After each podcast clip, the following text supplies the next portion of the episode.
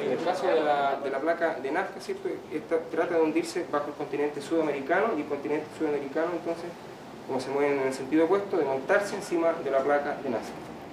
Si yo hago este movimiento, ¿cierto? Este se va a ver frenado por la rugosidad del material.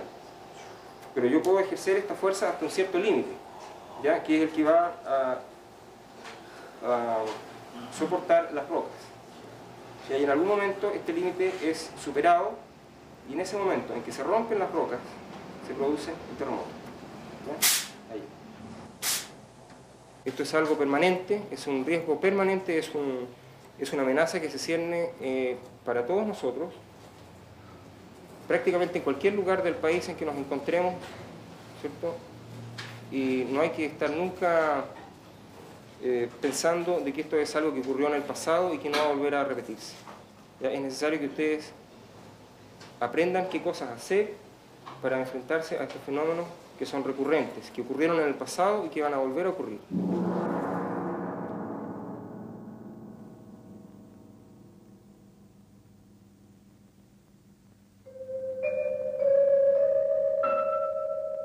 El domingo 22 de mayo de 1960, un violentísimo terremoto devastó el sur de Chile.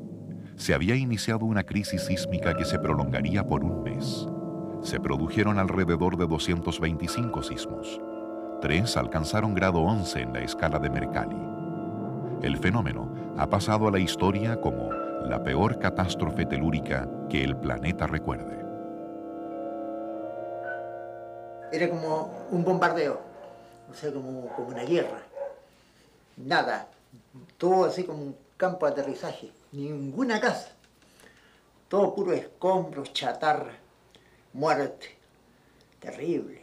Entonces, al día siguiente fui a mi trabajo, a la fábrica Rutloff. Y llegué hasta el río y miro para el frente y veo todo en el suelo. Así que me, me devolví de ahí mismo. ¿Qué sintió en ese momento? Bueno, la verdad es que era tan grande el panorama de desolación en la isla Teja que desde luego uno no puede pensar que es uno solo el que está con el problema. Había que sobrevivir de alguna manera, ¿no? Y yo diría que eso fue lo que más se despertó en ese momento entre la gente, cómo sobrevivir a la emergencia, ¿no?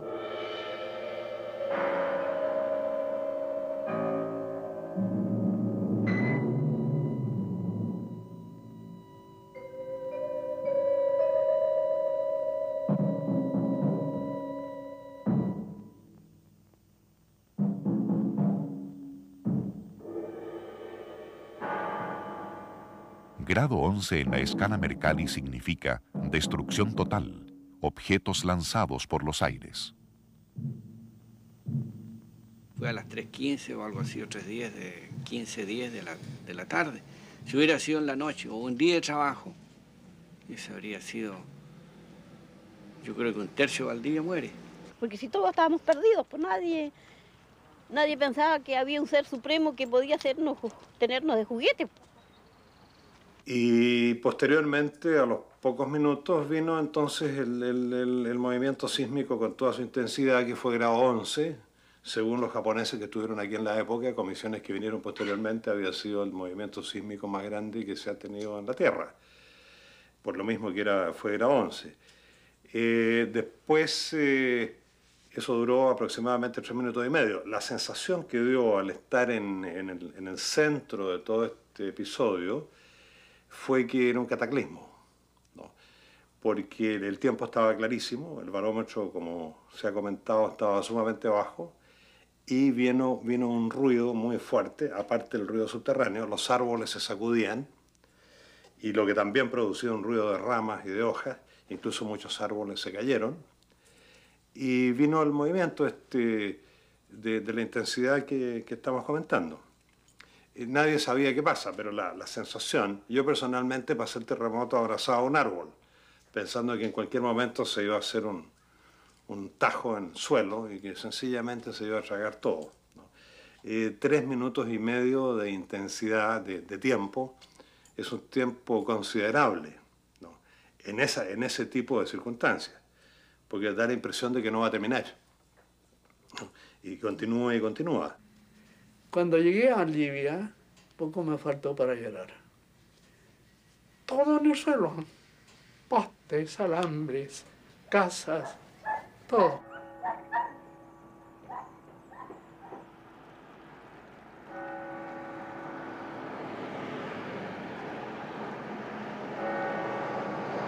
Aún quedan huellas de lo que sucedió ese domingo 22 de mayo, cuando el 80% de las construcciones de Valdivia fueron destruidas por el cataclismo.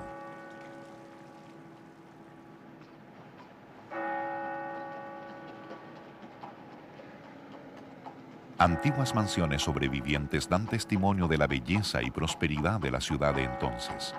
Pasarían varias décadas antes de que la perla de los ríos pudiera recuperar la normalidad y empezar a ver el fenómeno como una pesadilla del pasado.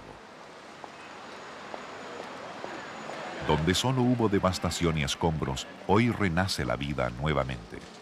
La historia y la ciencia saben que en Valdivia hubo terremotos y probablemente los habrá. ¿Lo saben también los que ahora reconstruyen?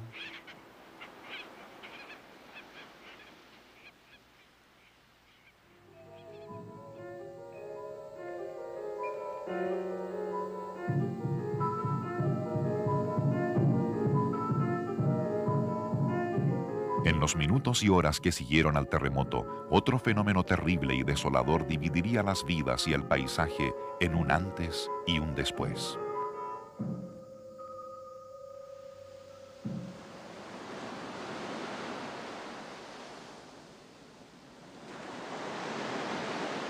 Niebla en la costa frente a Valdivia. Don Luis Bernucci fotografió la gran ola. Ese día fue un día espléndido. Había sol, incluso, incluso un poco de calor, de calor. No calor, sino había el aire estaba temperadito. Cuando estaba allá mirando el mar, yo en la parte de atrás de mi sitio, empezó el, movimiento de tierra, que demoró más o menos, yo calculo, tres minutos y medio, a pesar de que nadie habla del tiempo, pero duró eso, no voy a decir fuertemente todo, sino empezó lentamente y terminó así lentamente también. Yo creo que duró tres minutos a tres minutos y medio. ¿Cuándo usted pensó o cuándo se dio cuenta que venía un maremoto? Me di cuenta cuando mirando hacia el poniente o hacia el este, observé que en el final del horizonte había una raya negra que no era lógica. Era ilógica esa raya negra, si no tenemos por qué tener una raya negra. Y empezó a haber un zumbido, un zumbido raro que no lo, no lo conocía yo también. Entonces yo me puse un poquito eh, preocupado. La raya negra esa se fue poco, poco, poco agrandando, agrandando, agrandando, hasta adquirir la magnitud del, no ola, sino masa de agua, que encima de la masa de agua traía una serie de olas. Esto llegó contra la costa y arrancó contra todo lo que había en la costa. ¿Usted conoce Niebla? Hay una escala que se utilizaba antes por el lado del mar. Entonces de ese lado habían como setenta y tantos casas. Todas habían desaparecido, menos una. Y esa casa que quedó encajada contra la pared pertenecía a un profesor de la Universidad Técnica. Milagro, dicen algunos el mar la, llevó hasta la mitad del río, la ola, después se la tiró contra el, cerro y al recogerse el agua se encajó entre dos árboles y quedó como cuña. Y como era una casita chica, eh, entonces eh, no presentó mayor problema y estaba bien, bien construida, entonces no se desarmó tampoco. Y cuando vi mi casa arriba en el alto, después de haberla visto abajo, la vi en el alto, fue una emoción tan grande. Y yo, miren, no sé, pero lo que yo sentí en ese momento fue como que si fuera sido un animalito herido, el que estaba ahí en esa casa gritando, por favor, sálvenme. algo así, una cosa que una, una... Fue esa emoción la que sentí yo ese día.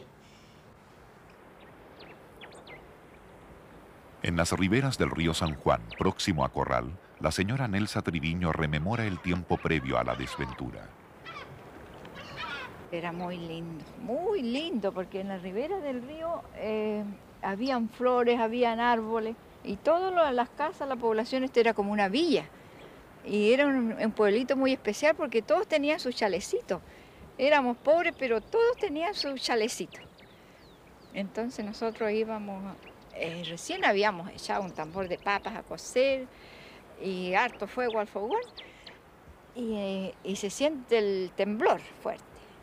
Y la mamá dijo había que arrancar para afuera porque ella dice, hace 100 años nos dijo, mi abuela me contaba que en Corral había pasado un maremoto y esto volvía cada 100 años. Entonces nosotros salimos, ah, no hicimos caso de ella, pero en eso vino un caballero que venía de Corral de caballo corriendo y dice, arranquen a los cerros porque viene saliendo el mar de Corral y pasó la ola para la Ensenada, no alcanzó a pasar de un viaje aquí. Entonces nosotros alcanzamos a arrancar. La segunda ola entró para acá. Fue muy grande, era un, se sentía como así como, puede, uno no ha visto el infierno, pero sonaba, sonaba ese mar y esa y, eh, la quebrazón de, las maderas donde se hacían pedazos las casas. La iba moviendo de a poco, fíjese que de un viaje no la sacó, se la fue moviendo así a una o dos resacas sería que la movió porque y fue la única casa que resistió ese golpe tan fuerte. Y después ya la vimos acá. Y la mamá decía, lo único que quisiera que se salve mi camita. Aquí todavía, yo creo que se nota, está por aquí. Llegó el barro. Si esta casa se tapó, se tapó de barro, toda. Y hasta la fecha, fíjese que ahí donde han salido las tablas, se han desclavado, hay barro. Hay barro de ese barro negro que, que está del mar, que salía del fondo del mar. Y esta casa eh, daba para allá, para el río, pues este era el frente que daba al río. Y la trajo de allá, no sé cuántos metros será eso más o menos, y la vino a dejar acá.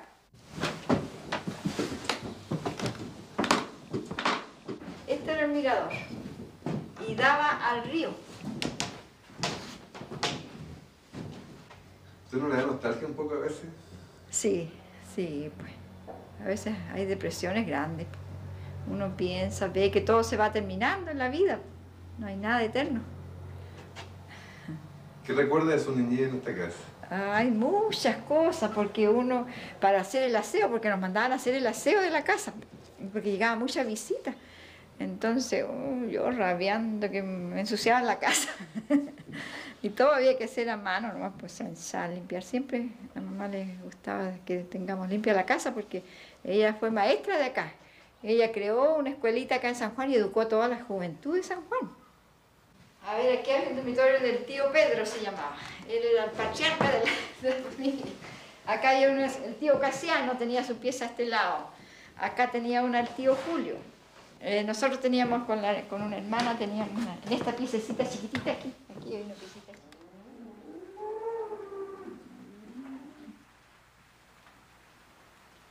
Después del maremoto aquí no se pudo, no se pudo vivir. Esto era barro y sube la marea hasta la fecha.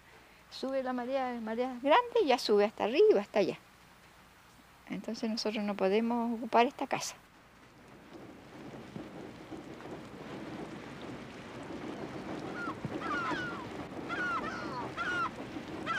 Corral frente a Niebla, un gran puerto antes del maremoto.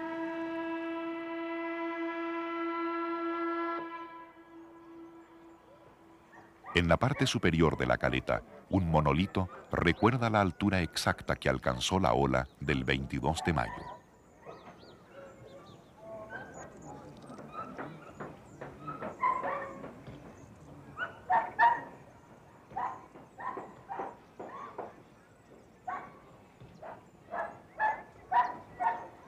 Por falta de tierras o por un sentimiento atávico que liga a los hombres al borde mar, la caleta fue reconstruida en el mismo lugar en que fue arrasada.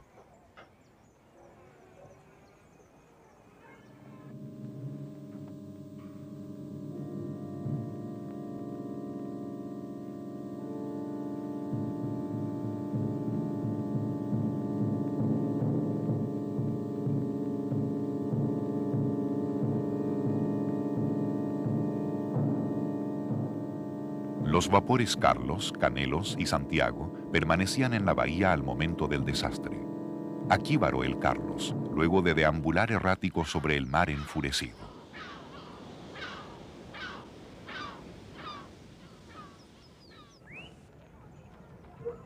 Cuando hubo la primera subida de mar y bajó, quedó en seco todo, llegaron a sus casas con el objeto de revisar cómo estaban, eh, a, ponerle candado incluso a algunas personas.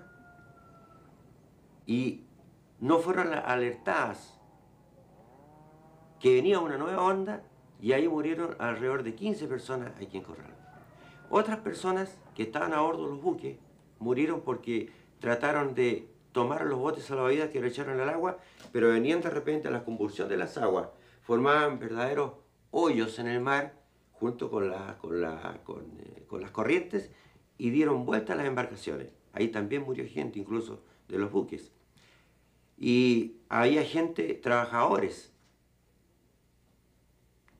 estibadores y lancheros que estaban trabajando en, en, los buques que estaban aquí, en el Carlos y en el, y en, el Carelos.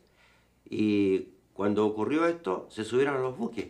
Entonces cuando llegó y se produjo la destrucción de Corral, empezaron todas las casas a flotar, se formaron verdaderos puentes de casa.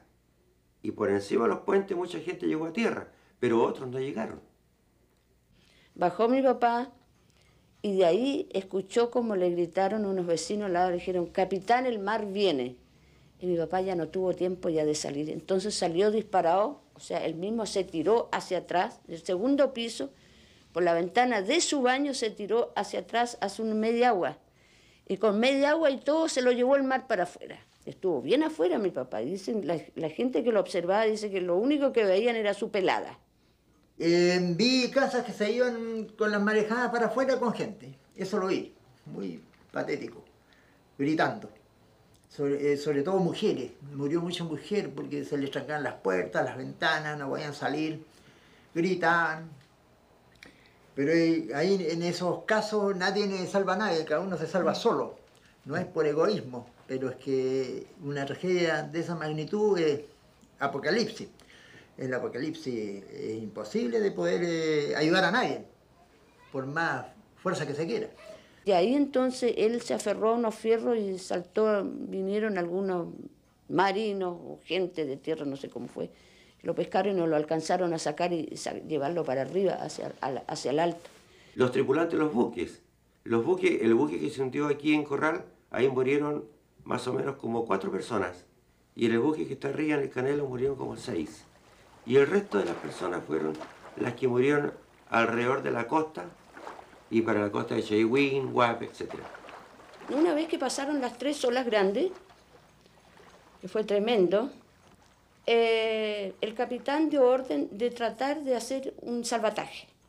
Y había un bote a bordo, uno de los botes que quedaba, porque muchas cosas se, perdieron. Eh, bajamos 35 hombres y dos mujeres, la señora que andaba conmigo y yo. Entonces, el, como le dijera, el, golpe de, de las o sea, las olas ya no, ya no habían olas ya, pero el mar estaba tan grueso, el mar hervía prácticamente, entonces vino un golpe de agua tan fuerte que nos estrelló contra el barco. Y como ya le dijera, habíamos chocado ya el Santiago, nos habíamos ido por encima de las rocas, o sea que estábamos haciendo agua, pero a full, de ya de las tres y cuarto de la tarde. Eh, todo esto era más o menos las cinco, cinco y media. Entonces bajamos con el bote, Vino esa marejada fuerte, nos estrelló contra el barco y recibimos todo el agua que estaba achicando el barco. Así que quedamos prácticamente totalmente inundados en el bote. Entonces se dio orden de bajar escalas, esa escala de gato y cabos. Los hombres fueron los primeros que subieron. Y, yo quedé así, pescada de una, escala, de, de, esa escala de gato, y como bueno, como buena hija de marino ya tenía mi experiencia, así que empecé a subir. Pero ¿qué pasaba? Que el agua estaba tan helada que más o menos cuando habría subido unos seis o siete peldaños, como que ya no me podía sujetar. Entonces, ¿sabe lo que hice? Empecé a subir con los brazos. Iba metiendo los brazos y me iba Imagínense, por la escala así. Entonces los hombres de arriba, parte de la tripulación, me decían, ya, otro poco, ya va a llegar, haga el empeño, ya estamos llegando ya, hasta que llegué arriba. Y la señora que estaba abajo, eh, pescó, señora mayor que yo, pescó también la escala, pero no pudo subir porque dijo, no, esto ya terminó para mí. Entonces yo antes que empezar a subir la pesqué de aquí le dije, no, le dije, si vamos a salvarnos, péscate firme nomás de la escala, ya vamos a subir. Eh, es curioso, ¿no? Estas cosas que pasan. Fíjese usted que se le quebró el, el, el, el, taco del zapato, pues se ha agachado en esa trifulca, se ha agachado, ha pescado su, su taco y se lo ha metido aquí adentro. Y así subió dos o tres eh, peldaños entonces ella no fue capaz, entonces la subieron con, con escala y todo.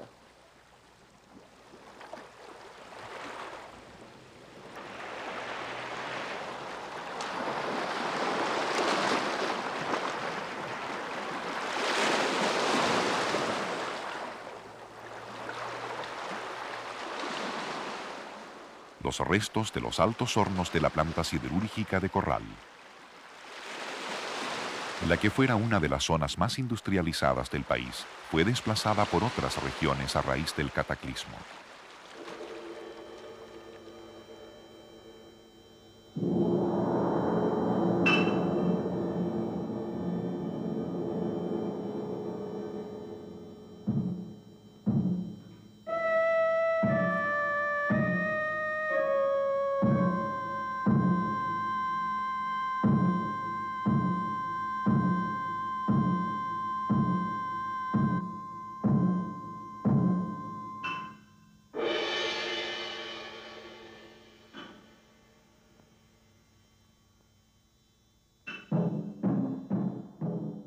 Costó mucho. Costó mucho retomar el rumbo. Costó mucho retomar el rumbo. Para que la gente riera otra vez, empezar una vida normal. Sí, esto parecía, parecían zombies aquí la gente. Así como chalado, no sé qué pasaba, nadie, nadie echaba la talla, nadie se reía.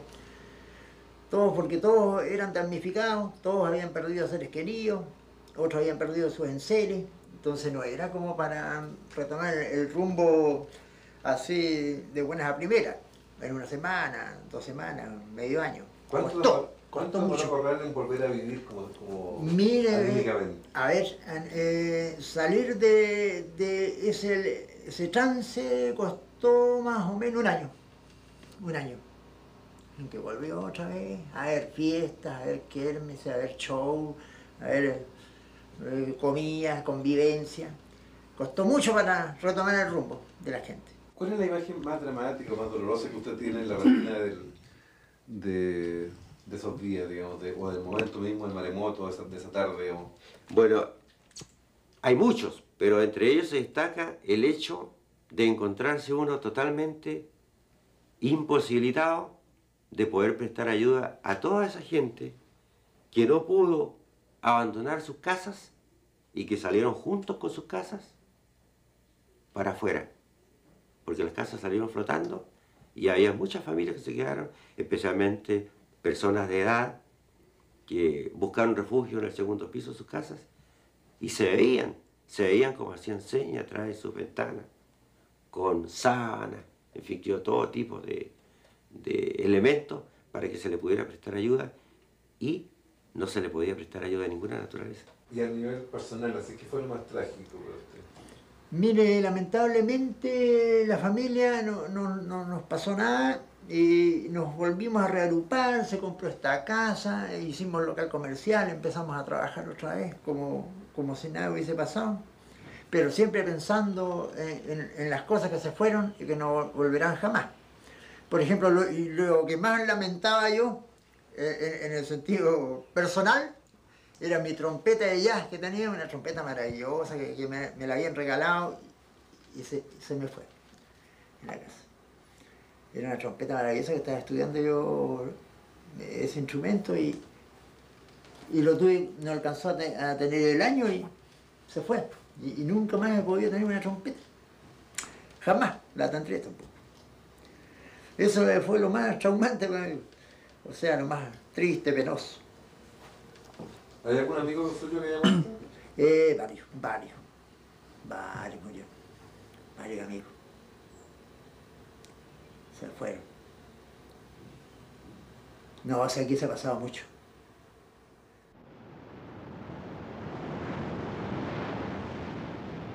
Puerto Saavedra. Desde aquí hasta Ancud, el maremoto arrasó con cuánta caleta, pueblo o ser humano se cruzó en su camino.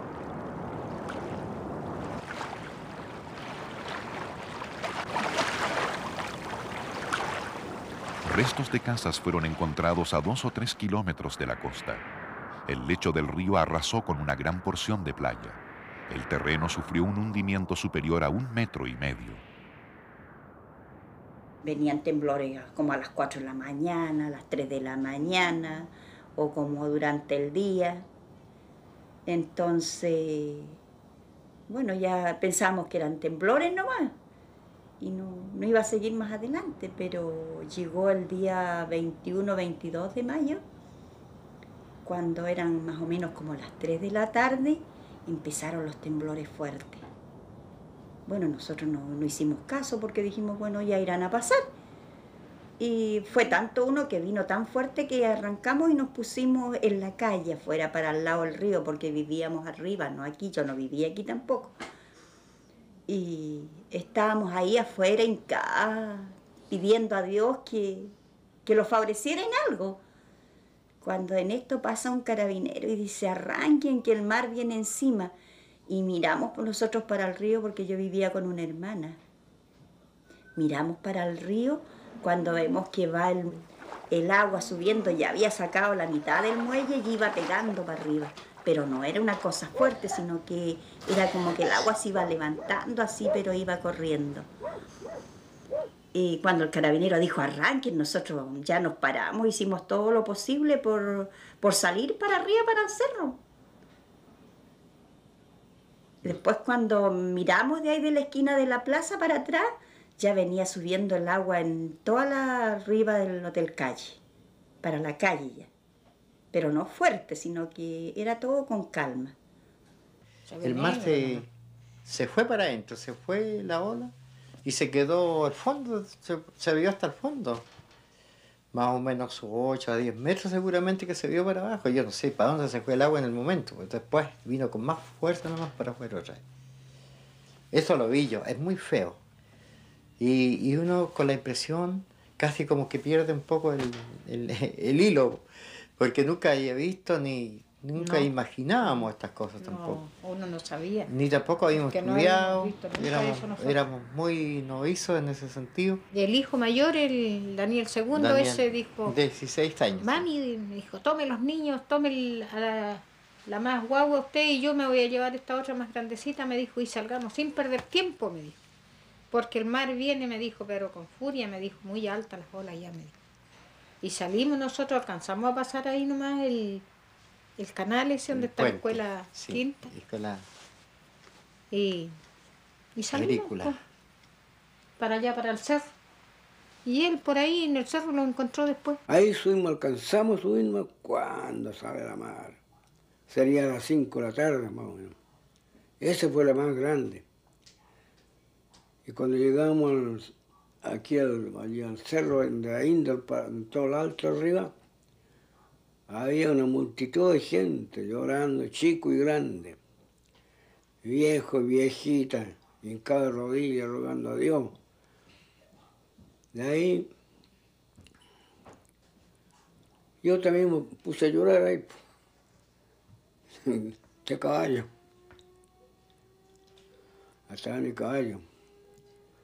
Cuando vi acá mi casa, ni seña, porque yo vivía en la otra calle, allí en la calle principal, en ese tiempo, calle comercial. Había una plantación de ciprés en mi sitio. Eso se veía nomás. Ay, ay, ay, se fue mi casa, dije. Se fue con todo completo. Todo lo que tenía en menaje casa.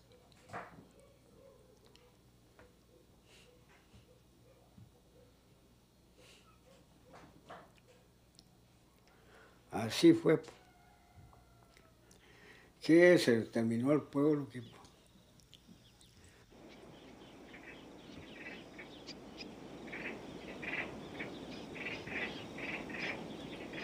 Zonas pantanosas donde antes del maremoto hubo un pueblo que se fue con vidas e ilusiones. Franjas de tierra hundidas, grandes alteraciones en la geografía del territorio. Un nuevo paisaje en muchos lugares del litoral desde Puerto Saavedra hasta Chiloé.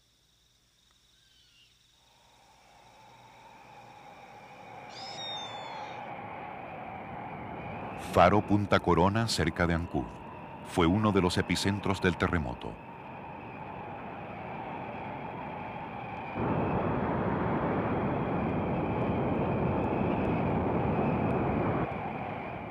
Esta parte de Chiloé enfrenta al mar sin defensas. Una ola de 15 metros de altura y 4 kilómetros de ancho penetró como una tromba golpeando la franja costera.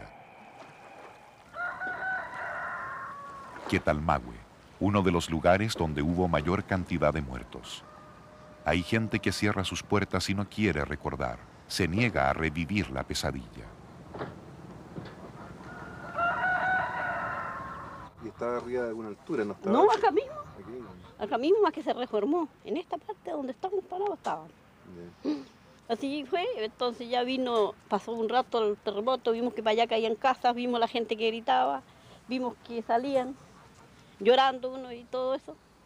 Fue emocionante y es emocionante recordarlo. Entonces yo me puse a mirar, en esto vemos que los botes, porque estaba lleno, pues ahora no hay más que 5 o 6, pero a ese tiempo habían 100, 200 botes trabajando. Ahí esa bahía, esta se llamaba, le decíamos la bahía de Quetalmau, o esta es la bahía de Quetalmau. Todo eso está y vemos que ya vienen los botes, viene el bote de los compradores, todos, unos que se iban, otros que venían, y viene la ola primera, un poquito llegó, había, eso estaba poblado entero, esa parte del mar ahí. Habrían sus 10, 12 casitas, que se las llevó todas. Y era día domingo, ¿no es cierto? Sí. La gente eh, igual... Eh... Igual se trabajaba, porque se aprovechaba el tiempo bueno. Si había día domingo o día de fiesta y estaba bueno, porque eran días que le daban, eran meses. Para trabajar en la ostra había que... eran dos meses. Entonces, en pleno invierno, mayo y junio parece que era, o abril y mayo, no me, no me acuerdo cómo era, mayo y junio parece que era. Entonces había que aprovechar la gente los días buenos, si esos dos meses en esos años era más malo que ahora, o sería como en este momento, ahora estamos otra vez. Entonces aprovechar los días buenos. Cuando el mar empezó a subir lentamente, sin inquietarse mucho, la gente pescadora, número de 200 botes tripulados, 800 personas aproximadamente en los botes, se hicieron un poco a la mar para que si el mar empezaba a salir, creían ellos, con mucha calma, no se ahogaran, en sus botes iban subiendo, subiendo y subiendo. Luego de eso, los botes, una ola que vino arrollando todo, los hundió. Y ahí murieron 800 personas. Entonces eh, nos quedamos mirando, ya vino mi marido, vino la gente, empezó y se nos, aquí arriba dijo, se nos va a llevar, hoy nos acaba el mundo. ¿Qué lo vamos a hacer? Le dije yo. Dios no sabe lo que hace. Así que nos fuimos, quedamos parados aquí un rato mirando. Estábamos, nosotros no teníamos mucha familia todavía. Y viene esa ola ya, una grande que venía así. Pero Ancuno yo no, se veía, porque aquí lo tenemos frente a Ancuno. No se veía, sino una cosa negra, así, como color del mar. Viene, viene, viene y sale para afuera. Y eso estuvo hasta aquí arriba, a mitad de ahí. Acá adentro entró. Se destruyó todas las casas porque las casas que habían eran todas de madera. Y parecía una verdadera bomba atómica que se tiraba porque los hacía sonar. Llegaban a crujir esas casas. Muchas casas había con bandera porque no habían arriado como se, generalmente ocurre, no arrían su bandera. Entonces las, casas estaban embanderadas. Yo las vi navegar. Cuando el mar se las llevaba, sencillamente las casas iban por la corriente misma que las hacía alinear. Entonces iba una en pos de otra como una gran escuadra, pero muy distinta escuadra de otras embanderadas. Y las gallinas que estaban en torno a las casas, en los patios, volaron a los techos parecían palomas. Cuando llovió, para mí fue la parte más dura que encontré, la hora cuando ya vi que esa ola grande vino y despedazó todo. y vino y todo esto se llenó de agua, pues vino agua para acá, vino agua para allá y después nosotros no hallamos, porque aquí es una, una parte que una vez cortando ya no hay más a hundir. Tendría, nos fuimos allá a la altura, esa no era mucha altura ni mucha protección. Si, si venía el otro mar de por allá, traería mucho más fuerza que la de aquí. Entonces eso es lo que uno pensaba, que era realidad al fin del mundo.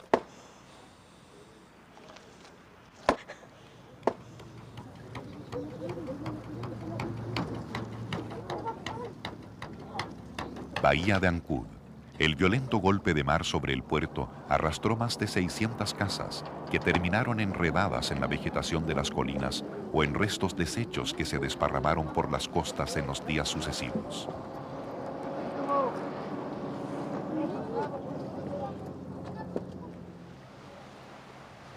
Esto, hasta el muelle, digamos, eran casas, eran calles, todo esto. Y las casas llegaban hasta lo que se ve por allá donde baten las olas, estaban junto a eso, las casas.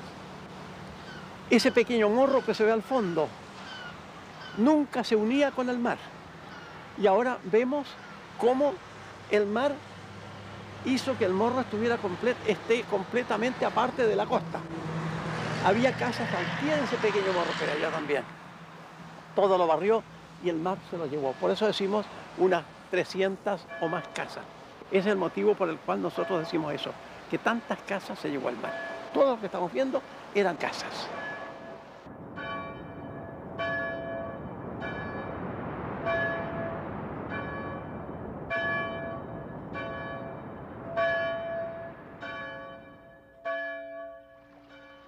Llueve intensamente durante el invierno valdiviano y mucha agua se acumula en los lagos Pirihueico, Calafquén y Panguipulli. Todos aportan su gran caudal al lago Riñihue.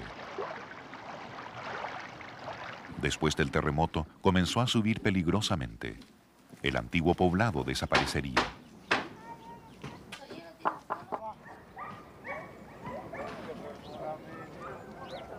Las aguas represadas en la cordillera crecían y con ellas una nueva y gigantesca amenaza sobre la ciudad de Valdivia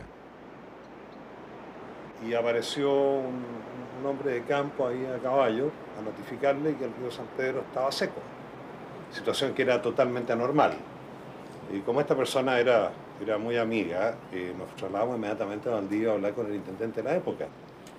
Y naturalmente que en Valdivia nos, miraron como diciendo, estos caballeros dicen que el río está seco, un río de 500, de 500 metros cúbicos segundo que está con 50, eh, no puede ser. Posteriormente se, dieron cuenta que en realidad podía ser. Y había algunos diputados de la época en la intendencia. El intendente de la época era don Víctor Kunzman, de Valdivia.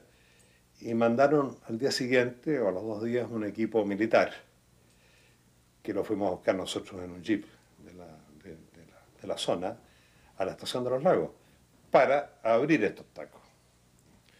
Eh, cuando llegaron los militares traían algo así como dos o tres cajones de dinamita, lo llevábamos al sitio del suceso y por supuesto que se dieron cuenta de, que todo era absolutamente inútil, ¿no? porque eran millones de metros cúbicos en el taco 1, el 2 y el 3. El 3 era el más grande.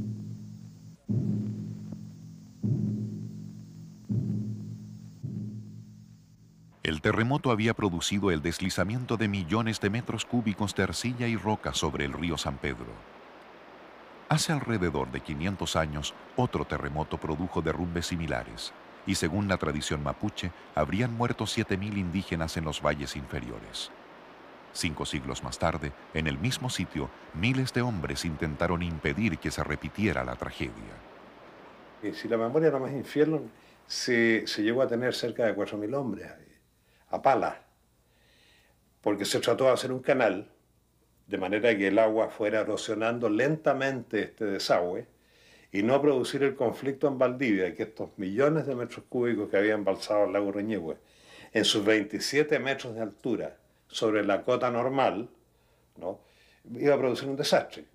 Estuvieron trabajando con palas, unos quedaban pegados, no podían salir y ya dos o tres los remolcaban, los sacaban para atrás. Total que era un fango de greoso, de que se chupaban las ruedas, las cadenas y no podían. Así que trabajan sumamente mal.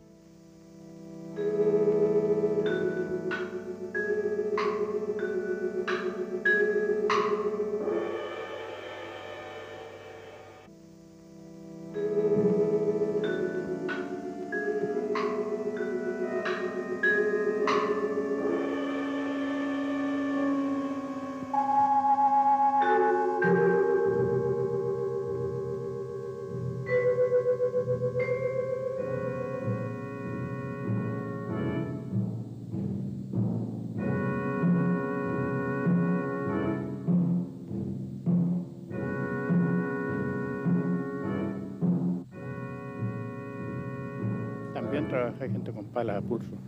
Donde no podía entrar máquinas, eh, gente a pulso con palas. ¿Usted, lo vio como un trabajo difícil o fue, un trabajo Muy difícil, muy difícil. Sumamente difícil por el motivo de que eh, no era una tierra que la tomaba uno con la pala y tirarla, sino que era todo gregoso que se pegaba. La tiraban, la simbraban la pala por allá y no se quedaba pegada toda esa greda en la pala, sino que iban sacando ahí con el pie, con algo. Y otros con el movimiento quedaban ahí mismo pegados. Y otro lo tiraba de la mano y lo sacaba, tiraba para atrás. O sea, fue, fue difícil. Difícil, muy difícil. Sumamente difícil.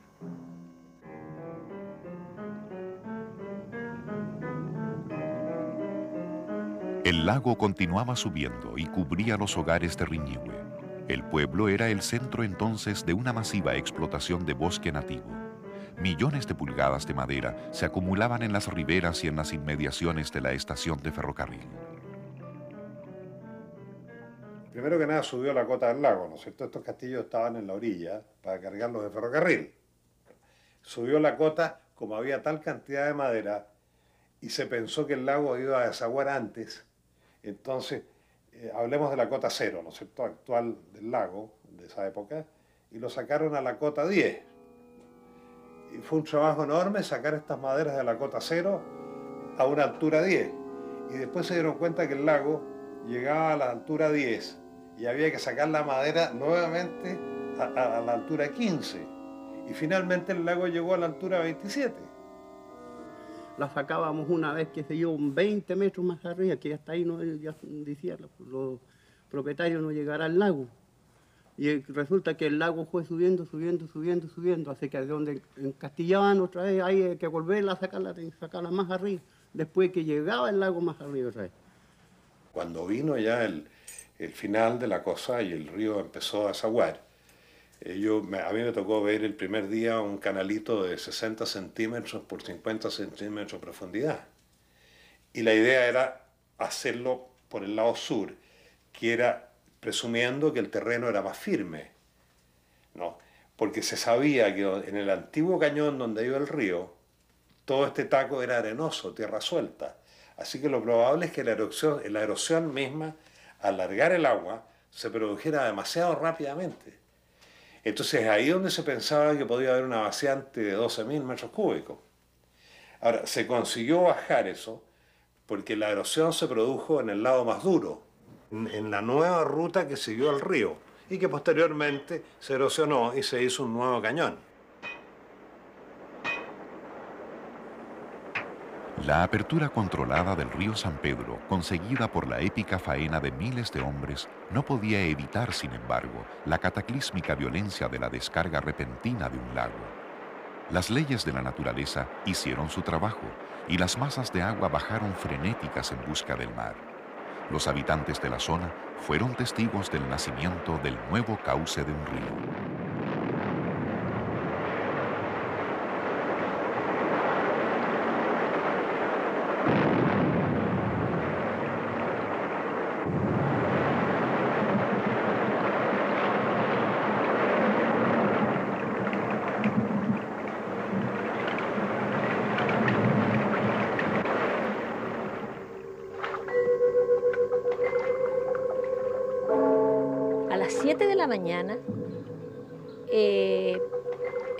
Nosotros que, el, riñiguazo se venía encima. Y vinimos para acá. pero no alcanzamos a entrar aquí a la casa. Queríamos haber venido a buscar leña y, algunos víveres que, que quedaron aquí, como papas, cereales, en fin. Y llegamos hasta allí, hasta la esquina. Y el agua empezó a subir, a subir, a subir, y nosotros íbamos retrocediendo, retrocediendo, retrocediendo, y el agua venía detrás, detrás de nosotros. A las 10 de la mañana ya el agua estaba en la primera, la primera ventana. En la tarde ya el agua estaba, había pasado el segundo piso. subiría sus total sus 5 metros. Aquí en la parte donde estamos. En otras partes más al centro ha subido menos. Pero en, en las partes allegadas al río subió más. Se llevó algo de 52 casas, más o menos, no me acuerdo bien, pero aproximadamente a las, de la orilla del río, por la población Alderete, por ese sector para acá. Y decía, uy, allí va mi casa. Otro decía, y ahí va mi casa, porque se veía que por el río, con un- una corriente pero vertiginosa, se llevaba muchas casas. Yo le dije a mi marido, ¿qué fecha, qué día es hoy, mi hijo? Le dije. Ah, me dijo, sí sé. Justo, era nuestro aniversario de matrimonio.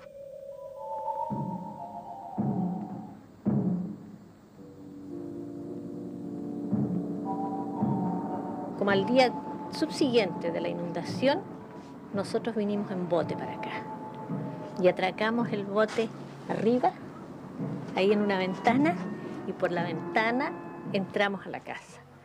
Y empezamos con unos baldes a, a vaciar la casa, por el barro. Y el agua pasaba por aquí, pero como una corriente, pero igual que un río, como un mar. Después en la tarde ya, al día siguiente el agua ya había bajado bastante y los bomberos empezaron a limpiar las casas. Hoy día yo creo que no pasa ya más de ser un recuerdo, porque nuestros hijos mismos dicen, "Oh, están así, mire que lo que están contando, dice, ¿cuándo iba a pasar una cosa semejante? Eh, como que lo ponen en duda, como que lo ponen en duda de que esto aquí, esta calle, por ejemplo, estuvo llena de agua. Esa casa, por ejemplo, de ahí no se veía. Esa casa de más allá, porque ahí estaba la bodega donde está esa casa. Esa se le veía solamente la parte de arriba, lo que llaman la culata de la casa, nada más que eso. Todo esto era un mar de agua. Y ese es el único eh, testimonio que yo tengo para mostrarle a mis hijos. Porque ellos decían, no es para tanto, mamá, que no le ponga, pues usted le está poniendo mucho color a estas cosas. Pero es así.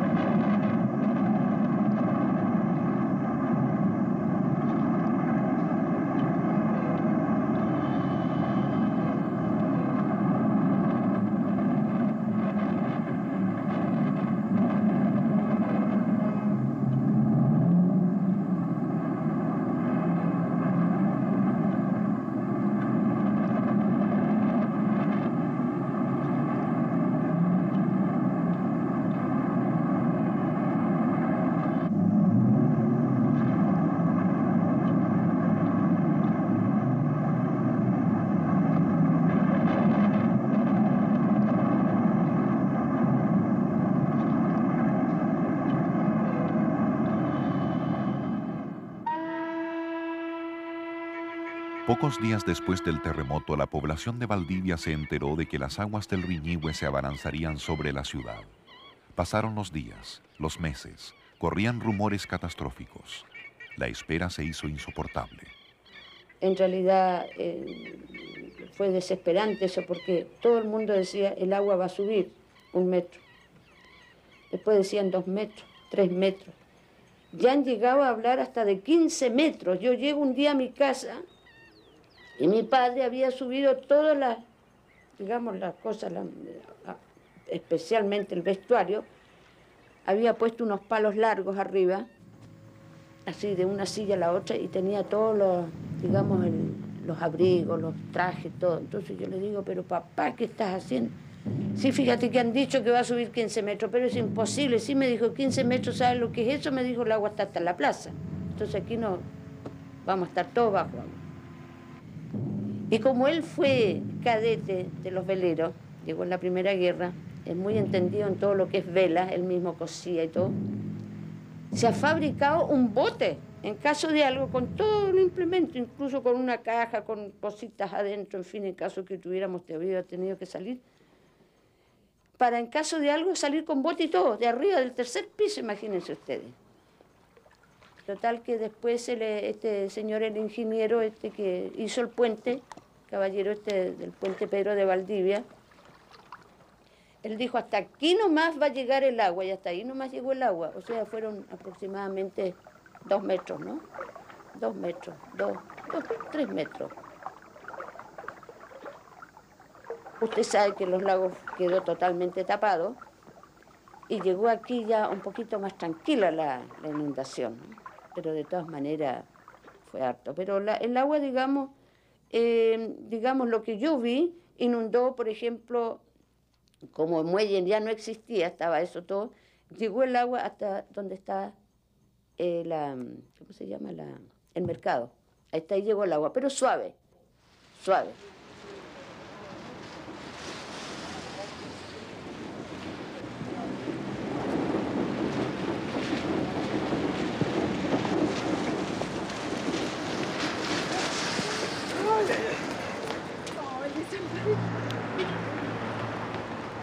Han pasado más de 30 años de la catástrofe telúrica y marítima. Valdivia ha vuelto a ser una ciudad normal y el desastre está lejano en el tiempo. Es duro recordar aquellos días, pero es bueno rememorar el pasado si ello permite protegernos ante futuras tragedias. Sabemos que Chile es un país de terremotos y que la naturaleza tiene la última palabra. La tradición oral de los indígenas de Chile y sus leyendas mencionan grandes cataclismos previos a la llegada de los españoles. Cataclismos cuyos conocimientos comparten los geólogos y que al igual que el de mayo de 1960 hablan de tierra enloquecida, de mares penetrando en los llanos, de volcanes en erupción, de la furia de los dioses desatada. Sin embargo, la prevención humana puede ser clave para evitar que a la ira de la tierra se sume el olvido de las experiencias dolorosas de quienes han habitado en ella.